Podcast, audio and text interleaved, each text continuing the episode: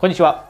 コーチ大塚イトです、えー、今日はですね、あなたの人生を次のレベルに持っていくために、そして持っている目標を達成するために、そしてそれ以外にもですね、幸せに、えー、生きていくために必要な、えー、最強のメンタルについてお話をしようと思います。えあなたも気づいていると思います。え私たちが次のレベルに行くためには、より一層強いメンタルを持つ必要がある。で、メンタルが弱いとですね、やりたいことができなかったり、で、その結果、えー、自分にがっかりしてしまって、えー、あまり幸せを感じられなくなる。こういった経験をしたことがある人もいると思うんですね。なので、メンタルが強くなることはとても大切です。で、メンタル、これを強くするためには、いろいろ、え、方法がありますが、今日お話しするのは、その最強のメンタルを身につけられるようになる一つの方法です。一つのアプローチ。じゃあ、そのアプローチは何か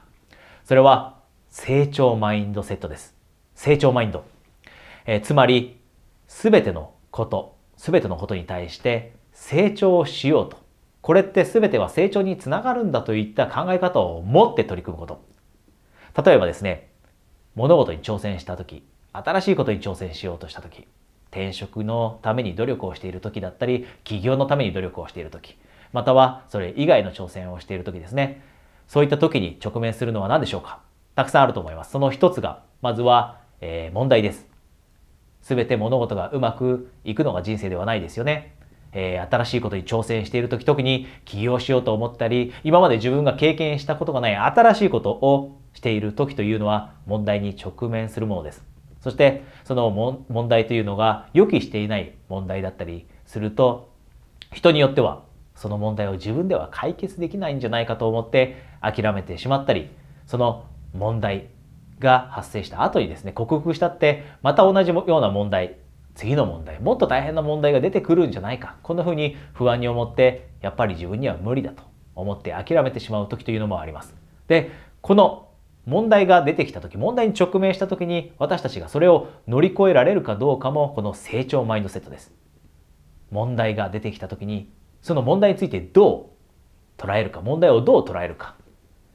さっき言ったように諦めてしまう人というのは、それをただ単に自分にとってネガティブなものだと捉えます。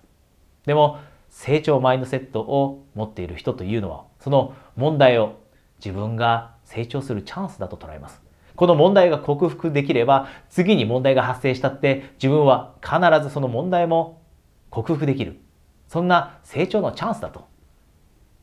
今、この発生している問題って、もしかしたら解決するのは大変だけど、これを解決できるようになれば、解決できるようになれば自分ってもっと問題解決する能力を身につけることができて自分に自信が持てるようになる。このような成長マインドセットを持っている人というのが問題が発生したとしても、それでも乗り越えることができる人です。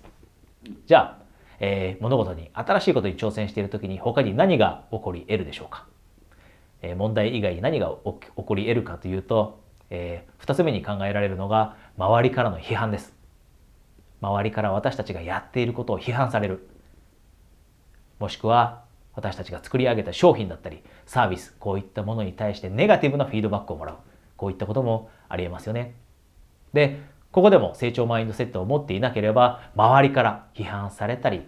自分の商品のことをですね、批評されたりした時にですね、自分のやってることに自信がなくなって諦めてしまったりします。自分の能力がないから自分の商品は良くないんだ。自分の能力はないからこうやって批判されるんだと。でも一方で成長マインドセットを持っている人というのはその批判またはネガティブな意見こういったものを自分の成長へとつなげるようにします。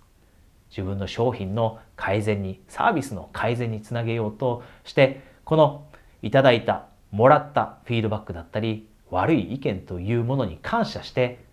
それを成長の機会に捉えることができる。このように批判を乗り越えられるのも成長マインドセットという強いメンタルを持つからです。そしてもう一つ、新しいことに挑戦している時に起こり得るのは失敗ですよね。私たちが新しいことに挑戦した時におそらく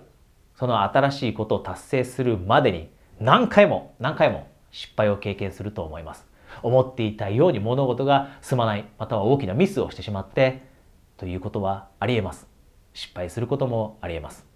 そこで諦めるかどうか。そこでもう自分には能力がなくてこの目標というのは叶わないかとこんな風に諦めてしまうかどうかこれも成長マインドセットにかかってきますあなたが成長マインドセットを持っていれば失敗したとしてもこの失敗から何が学べるんだろう。そして次に同じ失敗をしないようにするためにはどうしたらいいんだろう。このような考え方を持って前向きに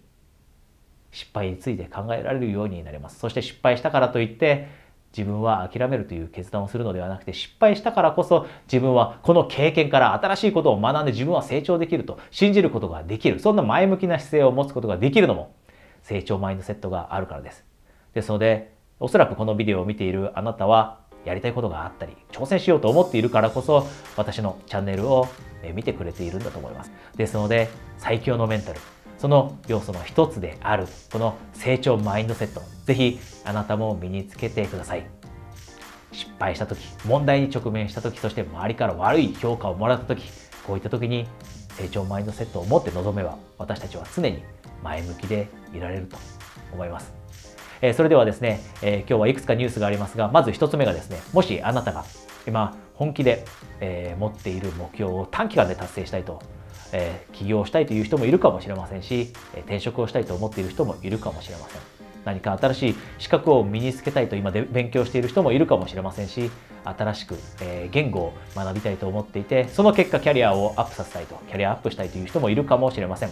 えどんな目標であれあなたが本気でその目標を達成したいと思っている場合にはですね、私との1対1の無料のプライベートセッション、これを初回限定でプレゼントしています。え、このプレゼントはですね、え、このビデオの下にあるリンクから、え、簡単にお申し込みいただけますので、えー、ぜひ本気で、え、自分の目標達成について日々考えているという方は、え、こちらの、え、プライベートセッションお申し込みください。